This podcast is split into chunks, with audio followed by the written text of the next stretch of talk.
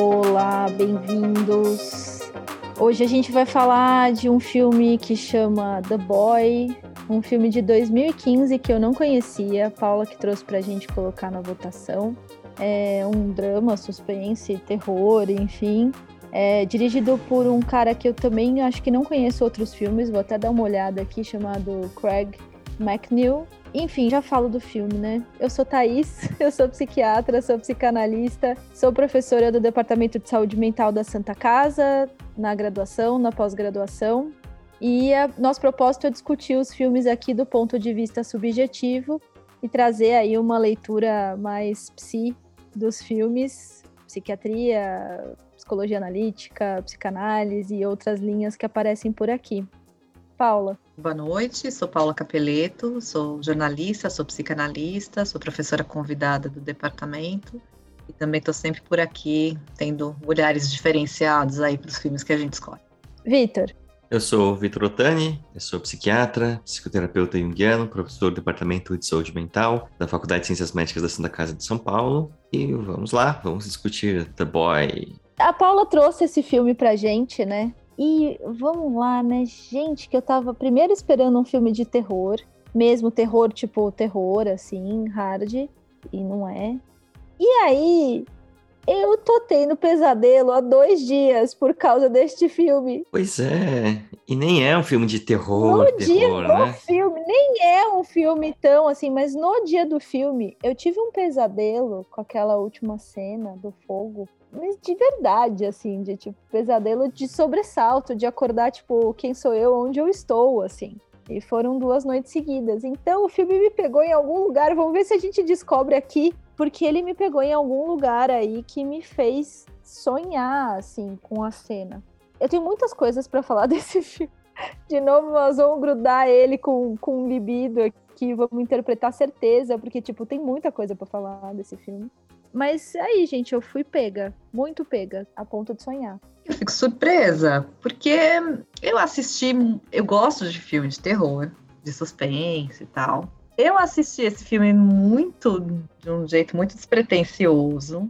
Eu nem adorei esse filme, fala bem a verdade. Eu não adorei. Não, eu também não, É, mas sofri. eu falei, nossa, tem bastante coisa para conversar, reconheço, né? Mas não é que aquele filme que eu falo, nossa, uou, vai ser tão legal a gente discutir isso.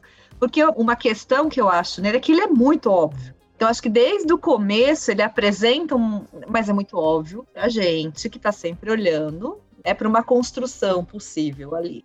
Então, eu achei que ele ficou muito evidente, né? Você pega o menininho que tá fazendo crueldade com o animal, você fala, vai dar muito ruim isso. E dá. Se confirma que. Então é bom a gente discutir esse filme nessa perspectiva, justamente, da gente olhar o que. Porque ele está muito escancarado, está muito posto, que está muito evidente, e as sutilezas também, que talvez fiquem muito evidentes para quem é muito da área, para quem está sempre olhando muito, mas não necessariamente para todo mundo. E aí eu fico achando engraçado, Thaís, mas ao mesmo tempo eu entendo. Tem um filme de terror que eu, eu fiquei tão mal impressionada com esse filme que eu não consigo lembrar nem o nome dele. Se alguém conhece mais filme de terror, vai me ajudar. É a história, me parece, de um jornalista que vai investigar uma história numa casa e essa casa é mal assombrada. E eu sei que e, acontecido várias mortes ali, e eu sei que em algum momento, né, espírito, alguma coisa assim, possuiu a menina, a filha dele, desse jornalista. É a criança que fica assassina. E foi de um desconforto imenso para mim, imenso, que eu eu acho que é porque foi muito sutil, então não ficou que nem um exorcismo, que a virava a cabeça. Ficou uma coisa. E aí você fica naquela assim, eu preciso ter medo de quem eu preciso cuidar. Porque, né, as crianças despertam isso na gente. Então, talvez por esse lado que seja assim, aquele menininho, obviamente, estava precisando de uma maternagem forte, né? Estava assim, sentindo falta dessa mãe. Sim. Então a gente já se coloca nesse lugar de ai, coitadinho, que secura, né? Que crueza esse monte de homem cuidando do menininho sem conseguir olhar para ele, né? Sem conseguir acolher.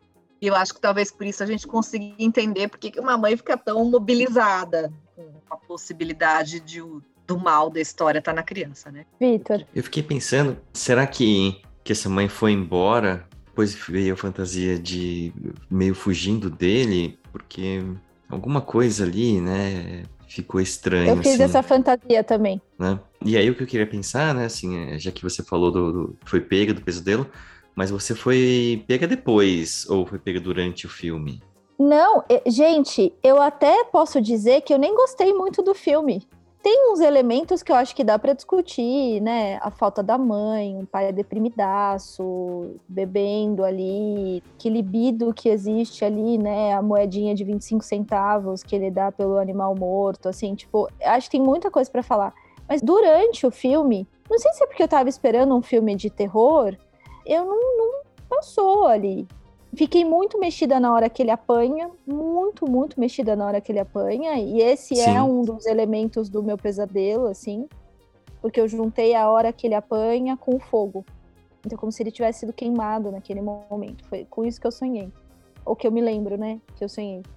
Mas no- durante o filme não foi. E acabou. Eu falei assim: ah, tem coisa pra discutir, tá bom, segue a vida, assim, sabe? Tipo. Sim, sim. Mas, gente, não foi qualquer pesadelo. Eu levantei no sobressalto, assim, tipo, um baita pesadelo. Então me pegou em algum lugar mesmo. Mas durante, não pegou. Pegou nessa cena que ele apanha, vai. Nessa cena que ele apanha, eu fiquei muito mexida.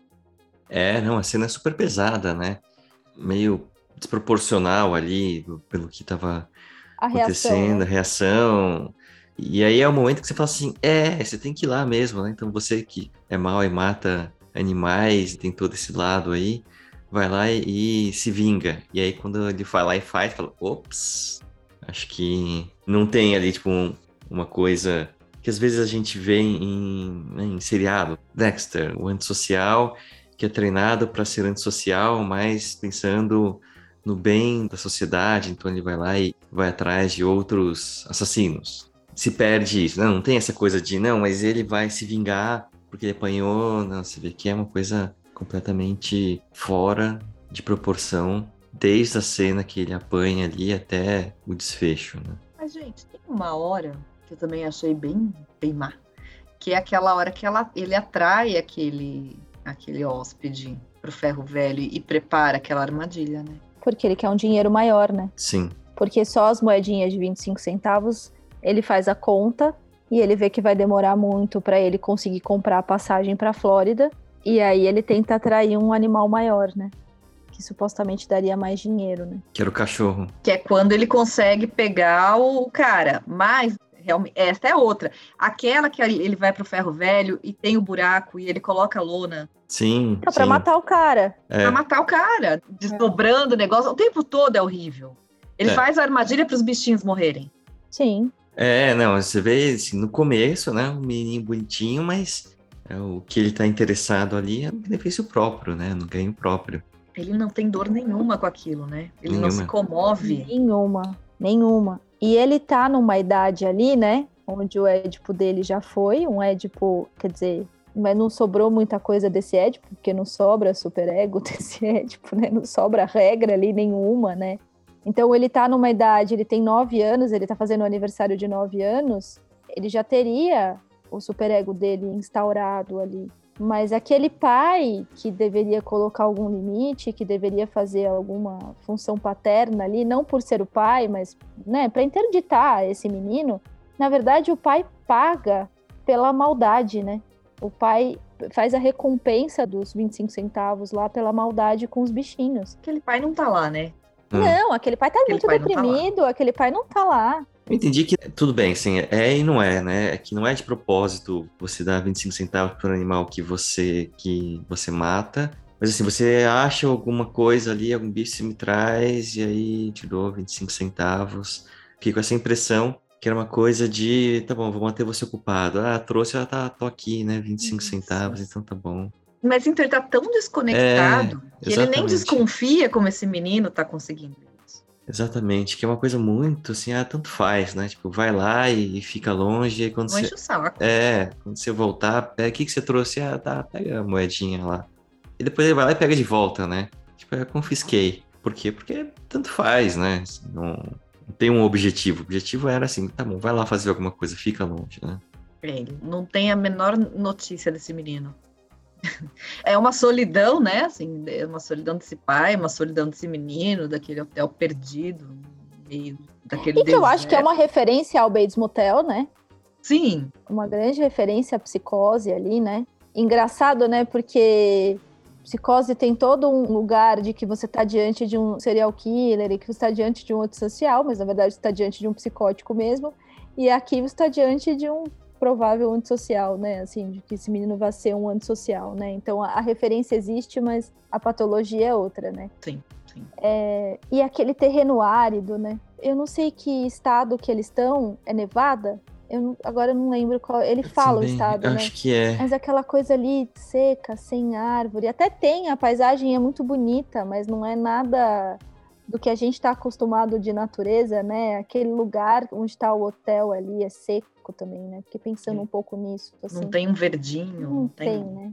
Então o que, que vai sair dali, né? Não tem. Não é bonito, não é verde, não é, não é nada de que vai produzir algo, né? Não, não tem fertilidade nenhuma ali. Não tem. tem nenhuma possibilidade de vida acontecer ali.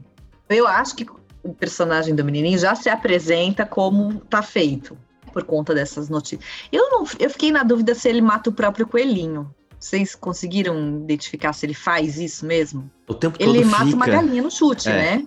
Sim. Sim, a galinha. O tempo todo fica, né, sob suspeita ali de que ele tem um coelhinho que ele vai matar em algum momento. Ele tem um coelhinho, ele vai matar em algum momento. Eu achei que ele usou esse gancho que tem aqui, né, de gado, que ele cria um menorzinho, ele fica lá com o coelhinho. Eu acho que não mostra, mas a minha fantasia é que em algum momento ele deu fim a esse coelhinho também. Eu também achei, não consegui ter certeza, né? De Sim. Que, de que foi assim que aconteceu, mas eu ficava na esperança de que o coelhinho era amiguinho dele. Alguma ligação com alguém que ele gostasse. E ficou até nisso um pouco, né? A Lina Melli falou que talvez fosse o coelho no saco na hora que ele coloca na estrada. Eu não Ah. reparei também. Eu não reparei. Então, eu não sei, eu tinha a impressão que ele pegou o lixo, porque o pai fala, você precisa jogar o lixo fora, que senão o bicho, lá, aquele bicho grande lá, vem comer. Sim. E aí ele, opa, o bicho vem comer. E aí ele pega o lixo e espalha na estrada, porque ele sabe Uhum. que vai atrair aquele bichão. E é o que acontece. Agora, se o coelho estava ali, eu também não consegui perceber isso. Bom, de qualquer jeito, é isso. Esse menino vai se apresentando e a gente vai tentando salvar ele de algum jeito, né? Ver, não, mas tadinho. Não, mas tadinho, não, mas tadinho. E não tem onde pegar. Não tem onde pegar. Não tem. Nem quando ele vai conviver com a outra criança.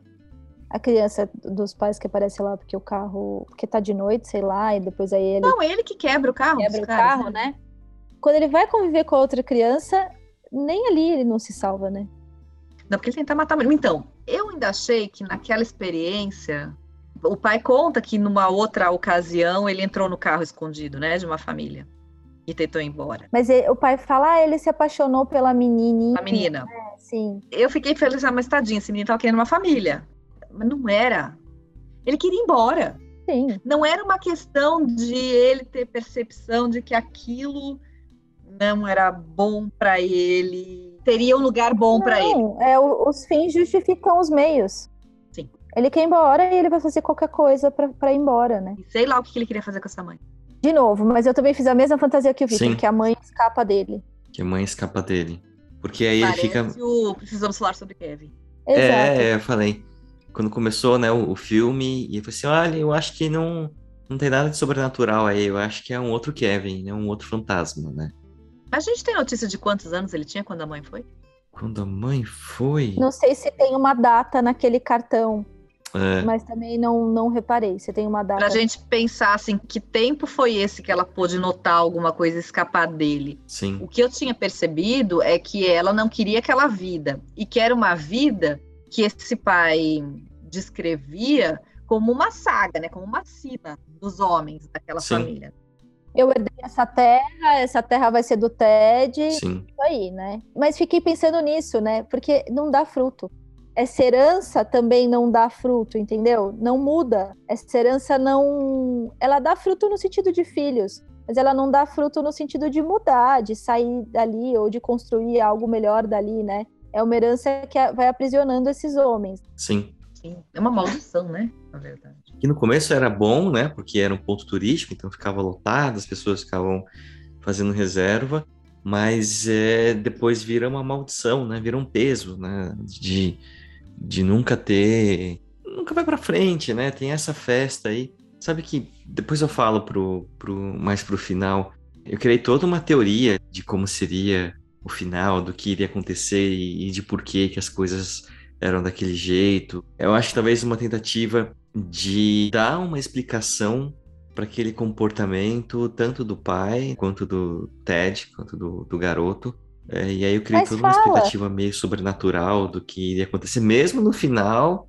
Não, a, minha teoria lá no final era que o pai, que o Ted, na verdade, era o, o mesmo, era o pai, só que no passado, então ele ficava conversando com ele, porque, não sei porque cargas d'água, né? Eu falei, olha, eles nunca interagem juntos, né, na frente de outras pessoas. Então ele vai lá e quando ele menciona, né, do menino, ele conta a família que ele tenta afogar a criança, eles estão lá, mas eles não estão interagindo juntos, ele só fala, ah, o, né, o vô do Ted tinha, né, deixou isso aqui, ele vai herdar. Quando ele apanha e, e ele começa a chamar, né, de ajuda, ou quando o outro hóspede segura ele pelo pescoço, né, que descobre que sumiu as cinzas e o pai não aparece. Falei, ah, é isso, na verdade, né? Ele é o fantasma do que aconteceu lá atrás, e aí por isso que ele está preso ali, e aí vai ter uma explicação sobrenatural do porquê que eles estão ali.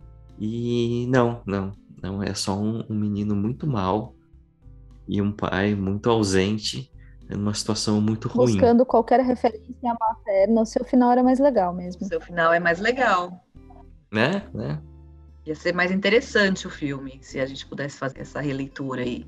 É. Ia ficar um pouco. Como é que é o nome daquele filme que no final que a gente descobre que. Esse cara tá morto? Eu sei sentido. Sexto sentido, né? Fica meio sexto sentido. sentido. Ah, meu Deus, é, não era isso, né? Mas acho que faltou, porque pelo menos né, quando é o sexto sentido, você tem essa explicação, você fala, ah, não, são fantasmas, é sobrenatural, putz, né, imagina, agora tá explicado.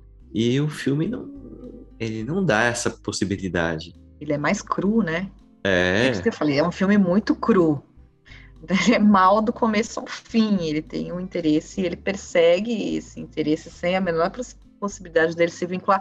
Fantasiei que ele ia se vincular com o viajante lá que bate o carro. Né? Que aquela história tinha alguma história ali para render, sim, que aquele cara, sim. cinza, as cinzas da mulher dentro do carro. Tão obscuro, né? Tão nada.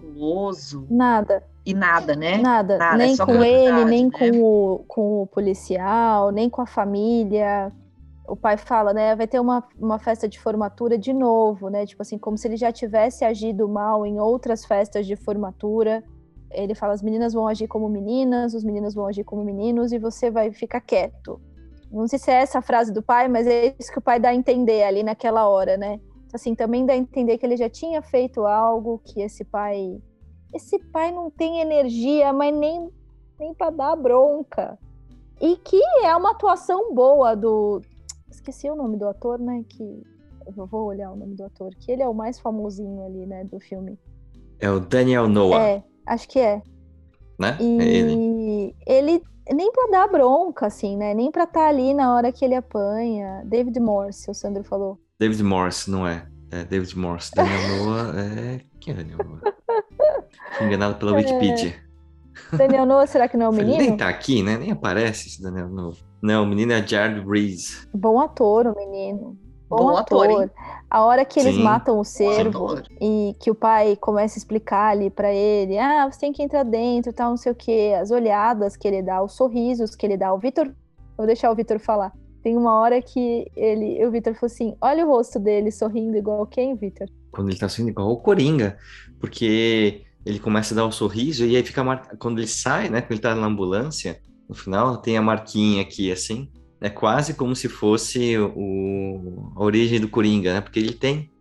E aí, quando ele tá matando, né? O, o serve tirando, né? Estripando lá o servo, tirando ah, o intestino, ele dá um.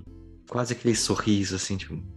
E, e a outra cena que a Thaís falou também, quando Total fica Coringa, treinando né? o sorriso no espelho, Total né? Total Coringa. É. Sim. É. Faltou só a risada, né?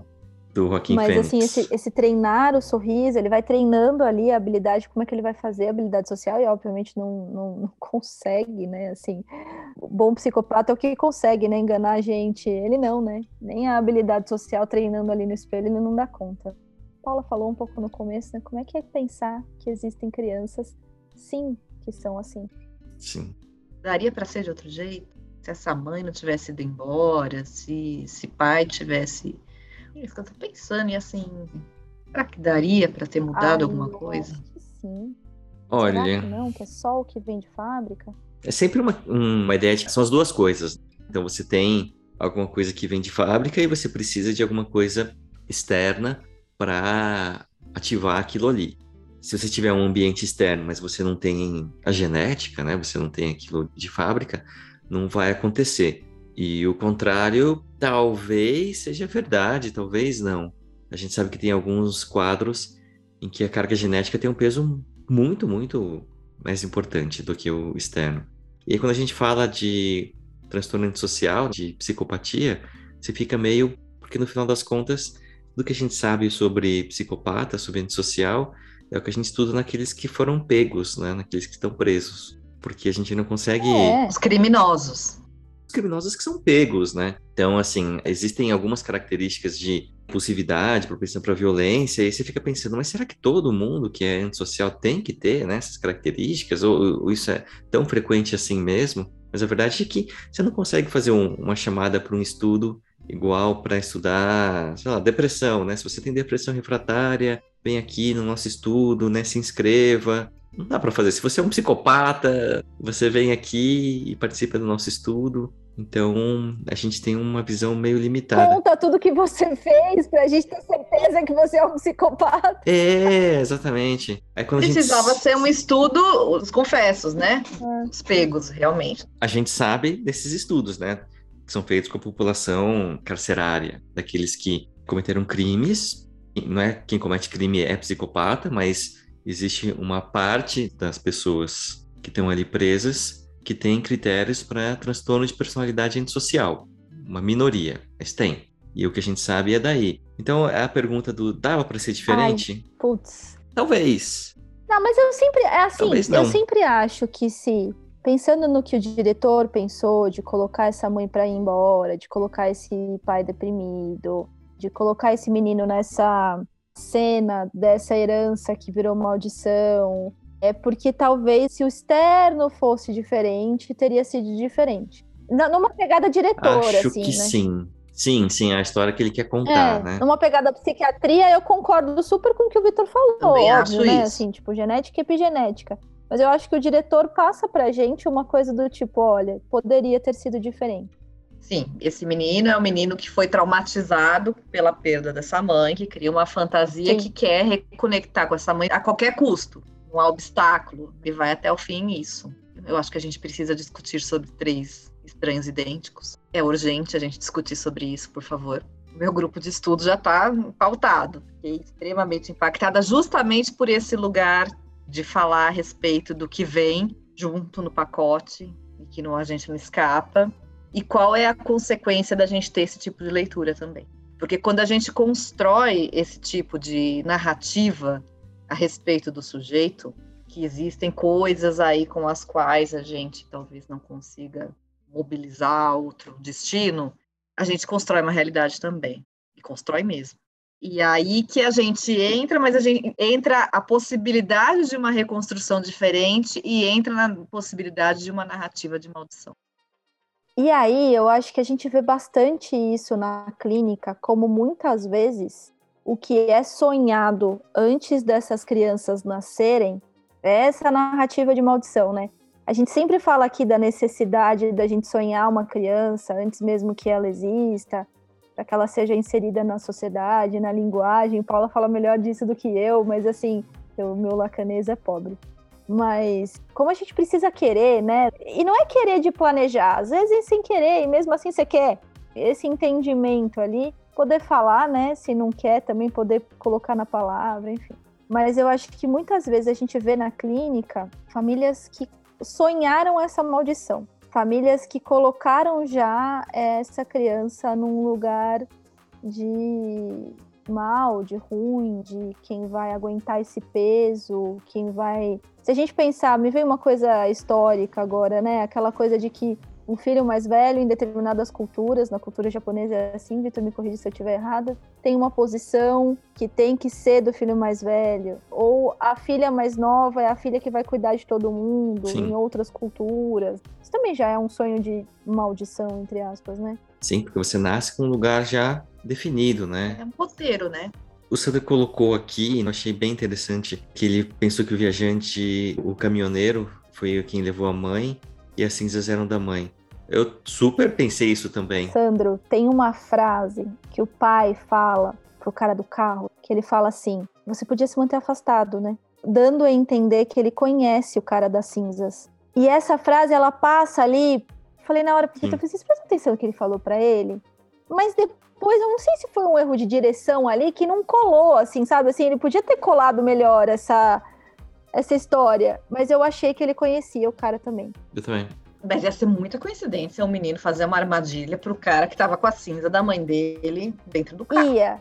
Mas aquela frase ali ficou. Vamos combinar que aquilo pareceu. Sim. Mas é que eu acho que esse cara já entra como alguém meio fora da lei, meio bandido, meio fugindo de alguma coisa, meio marginal.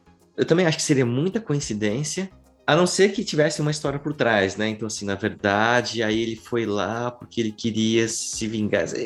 Aí não tem história por trás, né? Então. Mas eu fiz a fantasia também. Por conta da frase, porque o cara era muito suspeito, porque. Ele falou assim: ah, pelo visto a gente vai ficar aqui com você, né? Ele é, não vou ficar aqui mesmo. Mas eu acho que cola mais na identificação da maldade com o menino. É Sim. É quase como se ele e o menino já. Hum, eu sei de você você sabe de mim, porque a gente é da mesma praia. Eu vou aprender a fazer o que você fez, né? Uhum. Entende? Eu acho que assim, eles se entendem, eles vão pro. Ele oferece cigarro pro menino. Ele olha pro menino como quem já sabe do que, que vem dali. Eu acho que ele mata essa mulher, ou se ele não mata essa mulher, ele tem alguma culpa no cartório com essa mulher morta. E eu acho isso, eu acho que eles reconhecem ali talvez uma dor também, mas alguma uma coisa fora da lei, assim, que eles identificam facilmente. Um... É, mas daí a gente pode pensar um pouco na cena do ferro velho, né? O que, que significa eles indo, bem subjetivamente, né? Mas o que, que significa ele, os dois indo naquele ferro velho, numa coisa inconsciente, a céu aberto ali, eles encontrando aquelas coisas que estão ali, né? Eles são o dejeto, eles são o lixo, eles são o expurgo, onde as pessoas jogam as coisas que elas não querem mais no ferro velho, né? No lixão. É, e dá um ar. Aquele cachorro raivoso, né? Aquele negócio agressivo. Decadente, acabado, né? Quase como se o hotel ali e o pai também fosse uma coisa meio ferro velho, acabado, né? Tá ali só esperando uma coisa para reciclar, um outro fim.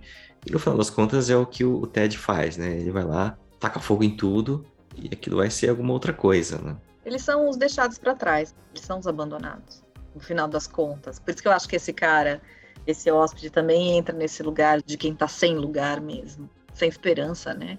É o fim da linha ali, gente. É o fim da linha, é o fim da picada. Que eu tenho. Nossa, total. É o lugar que se pode fazer aquilo que, que em civilizações não se faz. Sim, Por isso que sim. o pessoal vai lá fazer aquela putaria toda.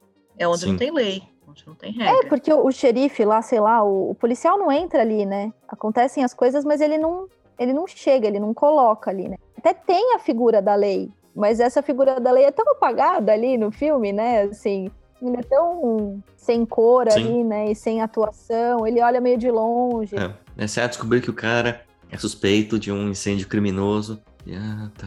Né? Exato, hum. tipo assim, olha, né? Ele é. Hum, hum. Eu acertei, né? Tá vendo? Hum. O menino, ele amarra as histórias de um jeito que ele se isenta, né? Se o hóspede tá, é aquele suspeito de um incêndio criminoso e ele bota fogo e mata todo mundo, inclusive o pai, Vamos pensar que foi naturalmente é, recai, ele não tá lá para se defender. Pronto. É estranho porque a gente fala de impulsividade, mas eu não sei em que momentos ele age por impulso. Ele age por raiva. A hora que ele mata a galinha no chute. Não, eu acho que não é impulsividade, porque impulsividade é? requer arrependimento, Sim. requer pelo menos o entendimento de que ele tá sendo impulsivo. Não, e não tem. Então, ele não faz nada sem querer. É, eu acho que não né? foi sem querer. Eu achei que foi impulsivo no sentido de, né, eu tô lá e aí eu descontei nessa primeira galinha que apareceu aqui. A galinha, a galinha eu acho que foi o negócio de desovar a raiva dele em algum lugar, porque não dava para fazer outra coisa. Mas é. quando deu para ele fazer outra coisa, ele fez. E aí ele não, é. ele não se arrepende. É, é, o contrário daquela coisa de quando ele vai tacar fogo, que ali é uma coisa muito planejada, né? Zero impulsivo. Ele tá lá, né? pensando, pensando, pensando, pensando, pensando. Ele tá pleno. Ele bota o chifre. Isso, é um demôniozinho mesmo, né? Mas será que se ele tivesse sido acolhido e cuidado pelo pai, então, de novo, eu acho que tem elementos que o diretor coloca ali pra gente entender que seria diferente. Porque o pai nem aparece na cena sim, que ele apanha. Sim. Aí quando ele vai lá, ele fala: Nossa, o que aconteceu com você? Já falei para você não mexer com os hóspedes. Ele culpa o menino. É. Ele é a vítima, ele é culpado por aquilo. E aí que parece que o demônio encarna mesmo. Agora, o que. Outra coisa. O que, que foi ele lá mexer na moça que tava dormindo? Eu acho que ele quer matá-la. Eu acho que ele quer matá-la. É. Eu fiquei com a fantasia que ele queria matar. Ah, eu achei que era alguma coisa sexual. Não, ele tá atrapando aqui só, ele não tá fazendo nada sexual com ela. É, eu não entendi direito essa cena. Na verdade, aquela moça, tem várias referências, eu acho, ali, né? Porque ela tá sedada, desmaiada, bêbada, enfim. Bêbada. E ela tá jogada na cama com o cara que é o principal ali, que contratou o hotel. Você acha que ela foi vítima de um abuso Sim. ali, né? A sensação que dá é que ela foi vítima de um abuso desse cara, que é o cara que contrata a festa. Mas ele, quando entra no quarto, ele só tá. Eu acho que ele tá sufocando ela. Ele tá tentando matar ela. Lembra que ele tenta sufocar o cara, né? Tapa o nariz dele e aí ele vira, né? Pro lado e ele se esconde. Então ele tem essa coisa de flertar ali com a morte de pessoas. Sim. Já apareceu numa cena ele anterior. Ele tenta afogar o menino, né? Ele tenta afogar o menino, ele tapa a respiração do, do outro hóspede quando ele tá dormindo, entra no quarto, né? Tapa a respiração dele. E ali eu acho que ele tava tentando fazer a mesma coisa, assim. Tentando sufocar a moça tava desacordada. É, exato. Aliás, assim, ó, vocês falaram dessa cena dele entrar no quarto sorrateiramente, nanana. Acho que isso é uma das coisas que me pega também. Essa figura que entra do mal sem ser percebida. Isso também é, é algo que talvez tenha acionado meu inconsciente para eu ter o pesadelo. O Sandro ficou com registro de que ele conseguiu matá-la, porque a amiga pede para ela levantar e ela não levanta. Eu também não lembro disso. É, não, eu não fiquei. Porque depois a coisa continua, e aí eles vão lá e super chapados, né? Eu meio que entendi que ela tava muito bêbada, ou dopada, sei lá. E depois a festa continua, né? Não fiquei com esse registro de que ele tenha matado a moça, mas tenha tentado. Engraçado. Para mim ficou uma que, que ela que tenta defender ele. É uma outra. É, uma é, outra, é outra menina. É. Alguma das meninas tenta ser mais agradável com ele, assim. Sim. A princípio, né? Fala que ele é só uma criança e tudo mais. E que aí, por isso que eu fiquei com essa coisa. Será que ele tentou tocar a moça, né? Será que essa referência de uma mulher despertou nele alguma outra coisa, alguma outra curiosidade, e o cara vendo aquilo se revoltou, né? Para mim não ficou muito claro também o que, que rolou ali naquele momento. A raiva que o cara ficou, né?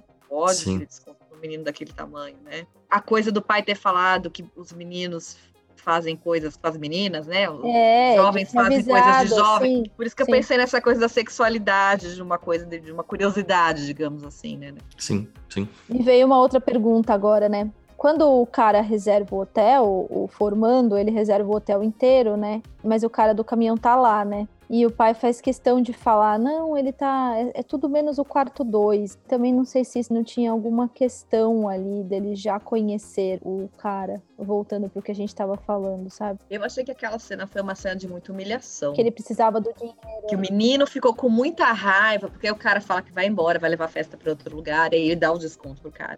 E aí eu não sei se o que ficou para mim ali, esse estranhamento com esse hóspede também continuou e não, não se resolveu para mim, mas foi uma coisa assim de como esse pai não tem força para nada, ou como ele é humilhado permanentemente, como ele é impotente, basicamente. E ele não se compadece, ele alimenta o ódio pelo pai. por essa impotência, por essa falta de reação. Eu acho que isso também contribui para ele colocar o pai nesse lugar de vai queimar junto. Sim. E o pai, né, ali, né, tipo, você vê que ele tá. Não tem nem energia, nem força, nem vontade, né, de sair de agir, ele fica parado lá, olhando pro menino. E o menino também, né, assim, zero afeto com o pai. E aí vem, né, o questionamento, então, o que será que ele quer ir, né, fazer com, com a mãe que ele tá tão desesperado, né? E ele dá um sorrisinho depois, assim, no final. Para mim. Não, aquela cena da ambulância. É o, é o Coringa. É péssimo. né? Mas o Coringa, vamos ser justos, ele nos comove mais do que esse menino. Ah, sim, sim, porque é um filme mais. Ah, é um filme mais rico, né? Uhum. Sem dúvida, mas assim, o Coringa é quase como se a gente falasse, mas também, olha o que fizeram com esse Sim. cara. Com aquela mãe na banheira fazendo ele dar uma banha. né? Ai, meu Deus do céu, né? Que cena é aquela? Não que esse menino tivesse um- uma história muito melhor, mas vamos combinar que comparado com o Coringa, ele estava bem na fita. Assim, o Coringa, ele estabelece uma empatia, né, com aquela história, com aquela loucura toda. Esse menino Não, ele já vem cru. Ele já vem é, cru. entende, assim, Ele já vem cru. Na hora que ele pega os animaizinhos na estrada, que o Sim. animalzinho tá lá, tipo, seco, feito um papel que foi atropelado e tal, não sei o quê. Você já fica, tipo, credo. o que tá fazendo com esse bicho na mão? Ele já começa cru. E aí troca por É. dinheiro. Troca por dinheiro. Entendeu? E assim, o dinheiro que vale tudo, né? Compra tudo, compra esses animais mortos. É muito, muito estranho, muito bizarro. Então, porque assim, ele quer ver essa mãe. Que fantasia está inscrito esse encontro? É uma fantasia de resgatar um afeto, né? De ter um cuidado, de ter um carinho. Ou é uma fantasia de uma vingança também? Porque o que ele faz com o pai nos faz supor que o que ele quer com essa mãe não é exatamente um colinho, né? É exatamente uma troca afetiva. A ressignificada. Sim. Eu tô rindo, mas eu tô nervoso. Depois, de, depois de- do que ele foi capaz de fazer, pensar numa mãe que o abandonou, que o largou lá, ele vai para encontrar a mãe e ser feliz para sempre? Difícil de acreditar, né? Uhum. Sim, sim. Eu acho que ele vai se vingar da mãe. Eu acho que, tipo, vai ter The Boy número 2. Parte 2. É, e vai ser ele se vingando dessa mãe. Pensou ele é adolescente? Que medo. E aí foge pras colinas, né? Que foi o que ela fez. Ela, na verdade, seguiu um conselho que eu, como psiquiatra, Daria. foge pras colinas. Como é que a gente foge para as colinas com um filho? Aí precisamos falar sobre Kevin, né? Sim. Eu não sei, mas ficar também com a pegada de que vai mudar é difícil, hein? Que vai mudar, né? É, porque. Que você vai ser o agente da mudança, sabe assim? Sim, sim. Eu acho que entra Que no. você vai resolver o Chico Picadinho, ou que você vai resolver o maníaco do parque, ou que você vai resolver o Oh, mas Champinha. isso desperta fantasias, hein? Vide Richthofen, Sim. maníaco do parque, com muitas namoradas, cartas de amor, Sim, né? sim. O Ted Bundy. Tá de banda. Que aí entra no tal do, do pecado da, do orgulho, né? A híbris, em que de ninguém consegue. É a nossa grande tragédia, né? Ninguém consegue curar esse menino aí, é um, um assassino, literalmente, né? Um, um piromaníaco, um, um psicopata. Ah, mas eu, eu consigo, porque eu tenho o que ninguém mais tinha e ele não recebeu, mas eu tenho e eu vou consertar e vai ficar tudo bem. Isso fala para nossa vaidade de um jeito muito perigoso, né? É isso de consertar. A dupla que ele faz essas coisas com as outras pessoas, mas comigo não. É outro orgulho também, que a gente vê bastante na clínica. Comigo vai ser diferente. Comigo vai ser Sim. diferente, eu vou mudar. Mas não vai, né? Ah, a Não gente não vai. foge de quem a gente é. Mas essa é uma dupla muito comum na clínica. E não comum. só com as sociais, vamos combinar. Outras formatações psíquicas aí que também trazem sofrimento, né? Também a gente, a gente vê que não é incomum, né? Mas ainda assim, eu acho que o pior papel é o papel de uma mãe no rolê desse. Porque assim, você largar o amor da sua vida, porque ah, você vai sofrer, mas não deixa de ser uma possibilidade. Você pode se analisar, compreender que tipo de relação de objeto que você estabeleceu aí, que coisa não. Mas um filho é um negócio que é espontâneo, que é difícil de você sair dessa coisa de uma culpa, né? Será que fui eu que fiz isso? Onde foi que eu errei? Também não é um discurso incomum quando a gente atende pais de pacientes graves, não antissociais necessariamente. Não, mas em outras gravidades. Sim. Mas eu acho que a gente tá falando de um. Esse menino é muito, muito, muito, muito, muito, muito grave, né? Assim, é o extremo, né? O pior que pode extremo. acontecer. Mas eu acho que às vezes essa dupla não necessariamente é só amorosa ou pai e mãe, mas às vezes essa dupla, por exemplo, é no trabalho. Às vezes essa dupla é em outros locais da vida onde você vê graduações de perversão outras, mas que muitas vezes pessoas se submetem a essa graduação de perversão, né? Cronicamente, às vezes mudam de trabalho e vão para trabalhos tão perversos quanto os anteriores. Sim. É, pensando na relação de objeto, tanto faz quem é o objeto, né? Pode ser uma pessoa, que é o jeito que você satisfaz aí algum tipo de pulsão que vai por esse caminho, ou pode ser através do qual eu também atingo essa satisfação. O objeto pode ser, por exemplo, a forma de se relacionar. Então, se eu arrumo um trabalho que me explora, que me expõe, né, e eu permaneço ali, também é um jeito de se relacionar. E é muito difícil porque você precisa se implicar naquilo. Sim. Você faz parte daquilo, aquilo acontece porque você está escolhendo. De novo, gente, é aquela coisa da narrativa, do poder que tem uma narrativa a respeito da própria história. E é isso que eu estou falando, como a gente pode pensar nesse nosso personagemzinho, que tipo de narrativa que foi feita dessa história e que por mais que a gente possa imaginar que existe um componente que a gente não lida, porque a gente não controla, uma questão hereditária, genética, qualquer coisa que seja, o que a gente pode fazer e onde a gente pode atuar né, é nessa narrativa desde antes. A gente muda o passado, entende? É, não é só uma possibilidade daqui para frente você vai se ver de uma outra maneira é de você compreender a sua história. Então, tá, eu tenho meu avô era violento, batia na minha avó. Sim. É, o meu pai também era assim, e aí minha mãe foi embora porque ele também era violento. Portanto, deve haver, né, alguma coisa aqui que acontece que faz isso se reproduzir. Pode ser? Pode. A gente faz o que com isso? Nada. Né? Assim, concretamente, né? Você tá, tô, tô herdando isso. Mas você olhar para isso problematizar de uma outra forma, há formas de você narrar uma história e, e você dar conta de grandes traumas e grandes tragédias, e há uma forma de você narrar uma história e tamponar o sofrimento. É nisso que a gente atua. Né? Então, assim, para ela não houve abuso, em algum momento vai ter que virar. Vai ter que virar, porque foi. É nisso que a gente atua. Existem pessoas que fazem esse tamponamento, vou pegar o termo que você usou, que fazem esse tamponamento cronicamente, né? E que se colocam ali é, ou é, não, não conseguem ver situações de abuso muito claras e que às vezes cronicamente, né, assim, procuram, de novo, procuram relacionamentos abusivos, procuram situações abusivas de, de trabalho, né? Isso é muito complexo, né? Muito complexo. Então, mas isso precisa ser falado, é assim, não é. falado por alguém que fala, viu, você não tá vendo que isso uhum. não é isso. Não, não, né? Porque é verdade sem amor. Isso é... precisa ser construído para poder ser desconstruído.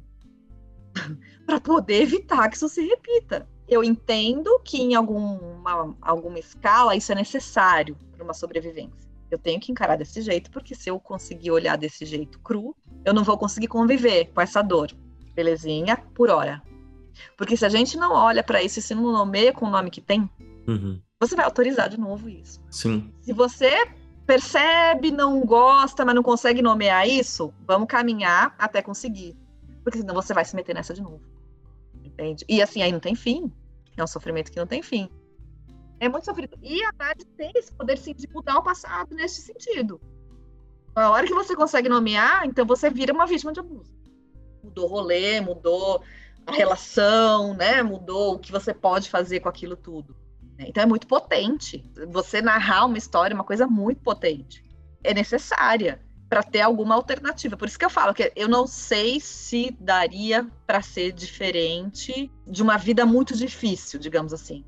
De muito sofrimento, de muita dor, de muita angústia, de muito pouca satisfação. Não sei se daria para ser diferente com tanta dor nessa história, por exemplo, do filme um abandono de uma mãe, um lugar tão árido, uma falta de convivência com outras crianças. Eu não sei se daria para esse menino ser um pai amoroso, por exemplo. Mas ele podia não ser assassino. Sim. Cair em outra graduação, né? Talvez se a intervenção tivesse vindo no pai, né? E aí. Se esse pai fosse tratado, estou deprimido, né? Vou tomar um remedinho. É, exatamente. Porque agora, né? Se você parar para pensar, será que tem alguma coisa que dá para fazer para esse menino, né? A partir desse momento? Eu não sei. Não, porque aí vamos combinar que a gente vive em sociedade. E a nossa narrativa enquanto vida em sociedade tem limite. A gente não pode aí imaginar que. Então vamos passar por cima dessa merda toda que foi feita e vamos nos.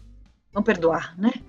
Porque daí você cai num lugar de não falar, não conversar, não dizer, não se apropriar. Então, porque não é que não tem perdão. Assim, você... Não, não é isso. Você faz, comete um crime, cumpre uma pena, que é uma coisa estabelecida em acordo. Sociedade. Sociedade, olha, quem faz tal crime cumpre tal pena. Isso é possível de ser ressignificado e de vida que segue com aquela mochilinha. Compreendi essa história, compreendi qual foi a minha pena, né? O que aconteceu comigo. Sou fruto disso tudo, mas é uma história que se conta. Não ter essa possibilidade de narrar essa história faz com que ela possa acontecer de novo. E não pagar esse preço não te inscreve em lugar nenhum, porque você tá um marginal, você tá a parte do que é o combinado. Não só não te inscreve em lugar nenhum, como eu acho que tem uma questão social também, Paulo. Eu acho que tem uma questão do indivíduo, da história daquele indivíduo, da história daquela família. Mas eu acho que tem uma função social também, sabe? De uma inscrição como sociedade, na regra que aquela sociedade aplica e como as coisas funcionam. Porque é isso, assim, na hora que esse menino tinha que ter aprendido regra, esse pai estava deprimido. Desculpa o cachorrinho, gente. Esse pai estava deprimido. Então, como que um pai deprimido, que teria que fazer ali função materna e paterna, traz essa regra? Não traz. Então, acho que tem uma função pessoal e social. É. Eu acho que nesse lugar dá para a gente entender os autores que dizem que antissocial não entra em psicanálise, diferente do perverso.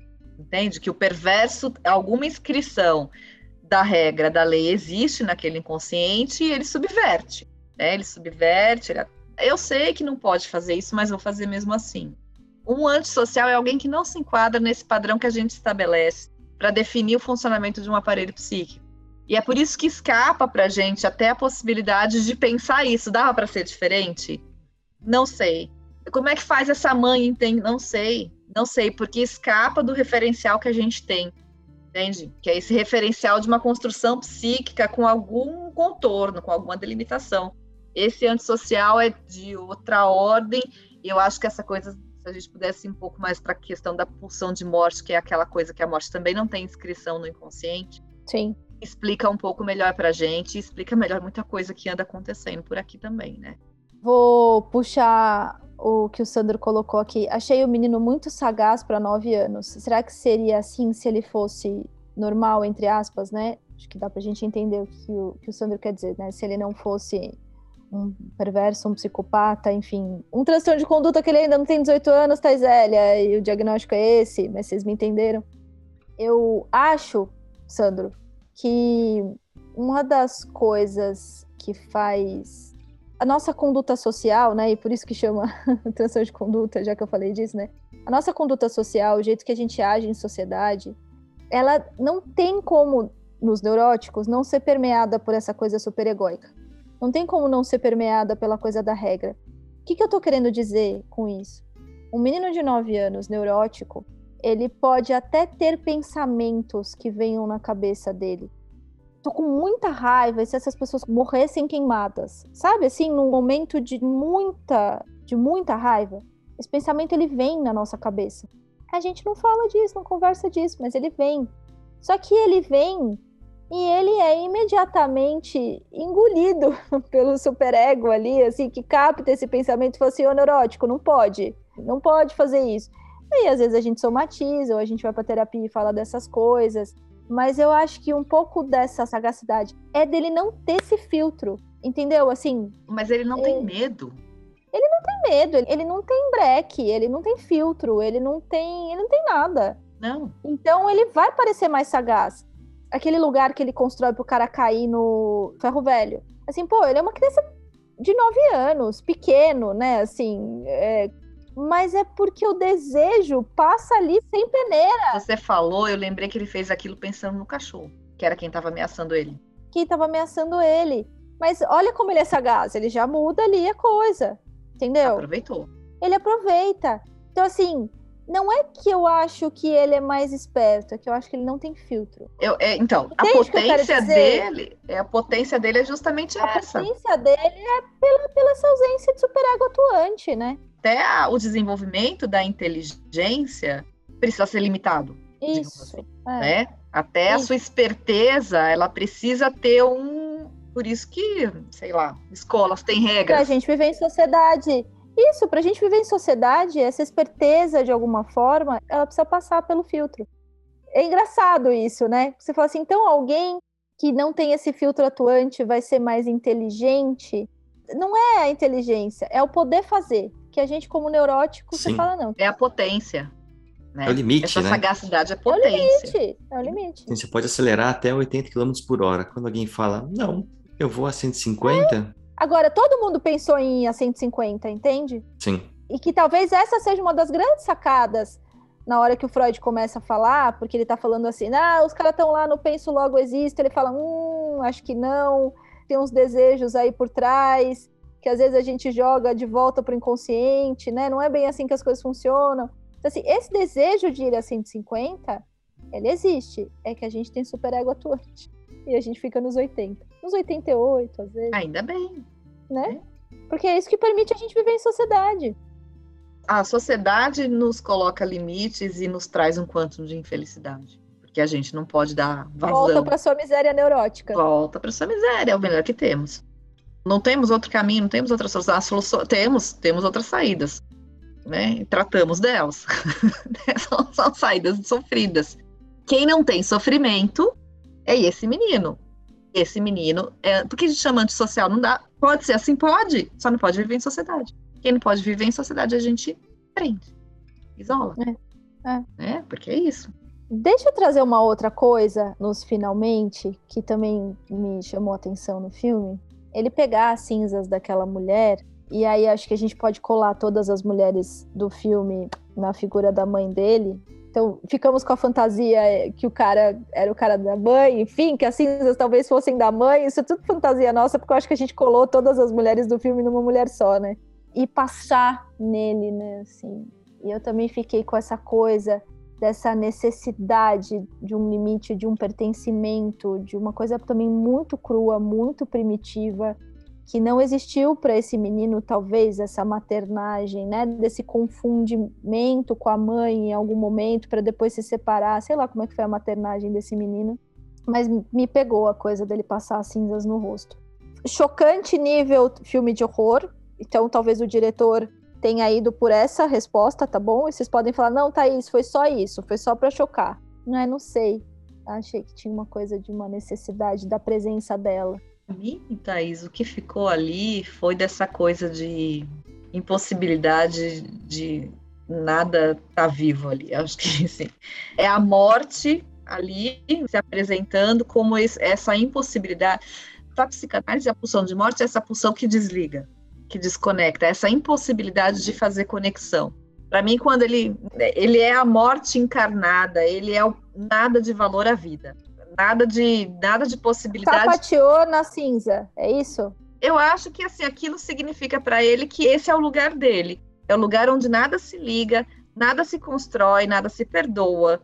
Não há a menor possibilidade de você ver o outro. Eu acho que aquela é a morte mesmo, é a é o que não tem nada, o que não tem movimento, é o que, né, o que não, enfim, não se inscreve em lugar nenhum.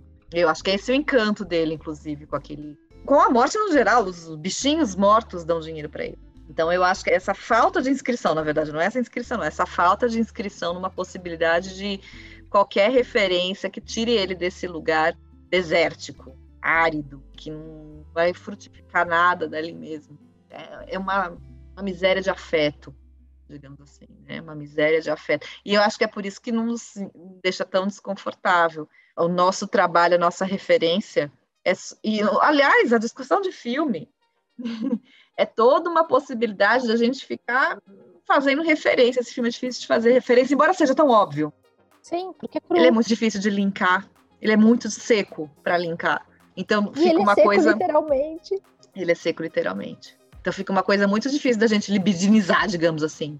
As saídas que a gente tenta aí para abrir a discussão para outro lado é isso, né? Mas, gente, o que que faz? Não tem o que fazer, não tem como trabalhar, não tem como tratar, não tem como pensar em um caso. Não, não tem. A gente encontra só limite. Aonde a gente vai, a gente fala, aqui, aqui não dá para ir muito para além mesmo.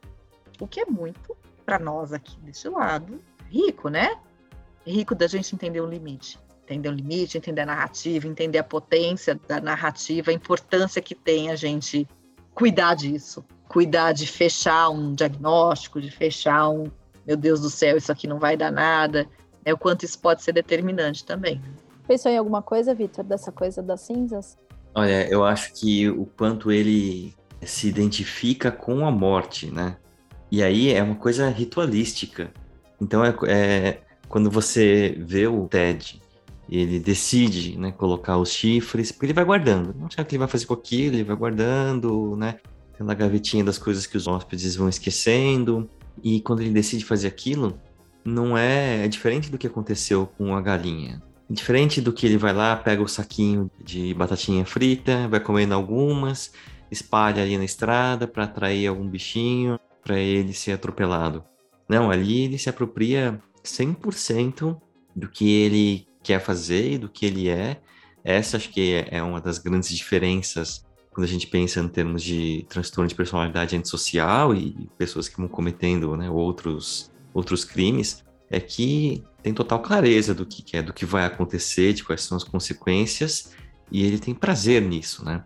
Então acho que o que ele faz ali com as cinzas, né, coloca o chifre, né, tem muito mais a ver com ele assumir esse lado que ele sempre teve que fica ali meio escondido, né, meio sutil, então ele não conta pro pai o que aconteceu, dá uma enganada, e a partir dali é isso, né?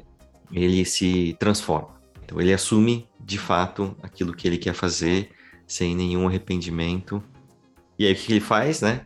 Ele se cobre com as cinzas, com os mortos, é isso. Assim, eu quero ser um agente de morte. É nisso que eu encontro prazer. Sabe que eu lembrei agora de uma seriado que tá aí em alta, que é da Elise Matsunaga.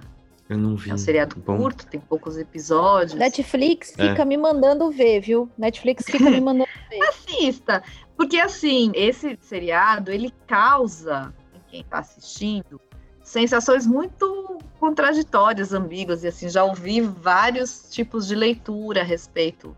Não é só a história dela que é bizarra. Eu acho que dá, dá um pouco essa, essa. traz um pouco pra gente essa possibilidade da gente pensar como o negócio é muito menos preto no branco do que a gente pode imaginar. Como os determinantes são muito diversos, e, de novo, como a narrativa transforma a história completamente. E eu acho que isso é muito importante da gente pensar. Porque senão a gente fica procurando a verdade. Sim. Qual é a verdade? Qual é o fato? É Qual, verdade pra cada um, né? Né? O que, Tem eu acho que tem a verdade social, óbvio, né? Assim, a coisa. De novo, a gente tá falando do social bastante hoje, né? Assim, mas tem uma verdade que é a verdade social, de tipo, não pode fazer isso com o coleguinha. Socialmente tem, vai, Paula. Tem um. Não pode fazer isso com o coleguinha. Então, o que, que não pode fazer com o coleguinha? O que não pode fazer hoje com o coleguinha, podia fazer antes.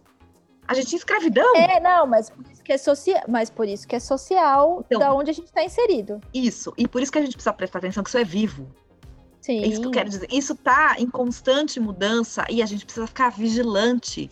Não é uma regra desde que o mundo é mundo. E se a gente acha que é assim, a gente parte do pressuposto que está todo mundo lendo aquela regra do mesmo jeito, do mesmo, no mesmo lugar. Você não pode matar seu marido, nem picar ele, enfiar numa mala e jogar no meio do mato. Como que você pode? Não pode mesmo? É horrível mesmo? Na cadeia, para vocês terem uma ideia, só um pequeno spoiler, ela é respeitada. Isso acho que isso me parece vir por outras fontes. Por quê? Ela tá na mesma penitenciária que a Richthofen. Richthofen e que a Jatobá. Mas uma matou os pais e a outra matou a criança. Ela é super respeitada. Ela matou o marido que chifrava ela. E a tal tava mal. Então, assim, de novo, a narrativa, a partir da onde você está, do contexto que você. Por isso que eu tô brincando com você que esse social depende de quem, de qual social a gente está falando. Entende? E é isso que a gente precisa estar muito atento. A gente, a gente, quando vê um filme que é outro referencial cultural, a gente sofre. Sim. Então a gente precisa desconstruir e, e olhar para aquilo. Complexo, difícil. Mas talvez por isso que o filme seja tão seco. Porque daí ele não te dá alternativa de referencial. Naquela situação do hotel, daquele menino, daquela... o diretor não dá. É diferente do Coringa, que você é consegue fazer uma, uma narrativa, uma construção que você até pega na mãozinha dele. Ah, o do Leonardo DiCaprio, que a gente discute também. Sim, sim, total. Né? Até é legal, entendeu? A gente até torce. Bora para as considerações finais, gente. Volto num filme mais bonitinho da próxima vez. Sim. Queria dizer que a falha foi minha e eu esqueci de fazer a lista da votação. Ah, vamos fazer agora. Cada um sugere um. Cada um sugere um? Sim. Então sim. tá bom, então eu vou sugerir um que tá no YouTube. Eu vou para as cabeças. Segredo dos seus olhos. Tá no YouTube. Não vale, porque eu não consigo votar em nenhum É, outro depois é. do Segredo dos Seus Olhos. É unanimidade, tá, gente? Tem três opções: O Segredo dos Seus Olhos, O Segredo dos Seus Olhos, O Segredo dos Seus Foi Olhos. sem querer, talvez querendo. Mas vamos colocar então. Eu posso colocar três argentinos para votação. Eu olho aqui quais são os três argentinos que tem, mas incluo o Segredo dos Seus Olhos nele. Pode Mas ser? eu Sim. acho que todo mundo tem Vamos que assistir assistir. Segredo dos Seus Olhos. Não, eu acho que todo mundo tem que assistir o- os três estranhos idênticos. Três, três. Mas a gente pode botar para votação semana que vem. Não, mas o Segredo dos Seus Olhos é unânime. assim. A gente precisa pensar, porque os três estranhos idênticos é um documentário. Não é outra categoria. De, de uma outra discussão, entendeu? então Ah, acho que não vale competir com o. Segredo dos Seus Olhos. É, é realidade. Não, mas eu vou pensar, ó, tem Segredo dos Seus Olhos, tem Medianeiras, eu vou nos três argentinos, e aí a gente já convenceu o povo a votar aqui no Segredo dos Seus Olhos, então todo mundo vai lá no Instagram do Cama e volta no Segredo dos Seus Olhos. Eu também farei isso, tá bom? Vocês Combinado? têm alguma consideração para fazer? Última do The Boy. Já deu, né, gente? Assistimos uma vez, foi suficiente, né? Tá bom, né? Esse ninguém vai querer assistir de novo, eu também acho. Vitor, quer falar mais alguma coisa? Ah, eu gostei do filme depois da gente discutir, né? Como filme, filme, não recomendaria por diversão. Acho que tem outros filmes de terror mais legais, mas a discussão é sempre muito boa. Então eu vou colocar, vou me redimir e pegar os três filmes argentinos agora pra gente discutir e votar semana que vem. Votem no Segredo dos Argentinos são Olhos. sempre bons. São sempre bons. Eu só preciso conferir se tá no YouTube mesmo, né? Porque essas coisas elas saem, mas eu conferirei. Muito, muito obrigada. Semana que vem a gente tá de volta, tá bom? Combinadíssimo. Tchau, gente. Gente, Tchau, tchau. boa semana. Tchau, tchau. Tchau.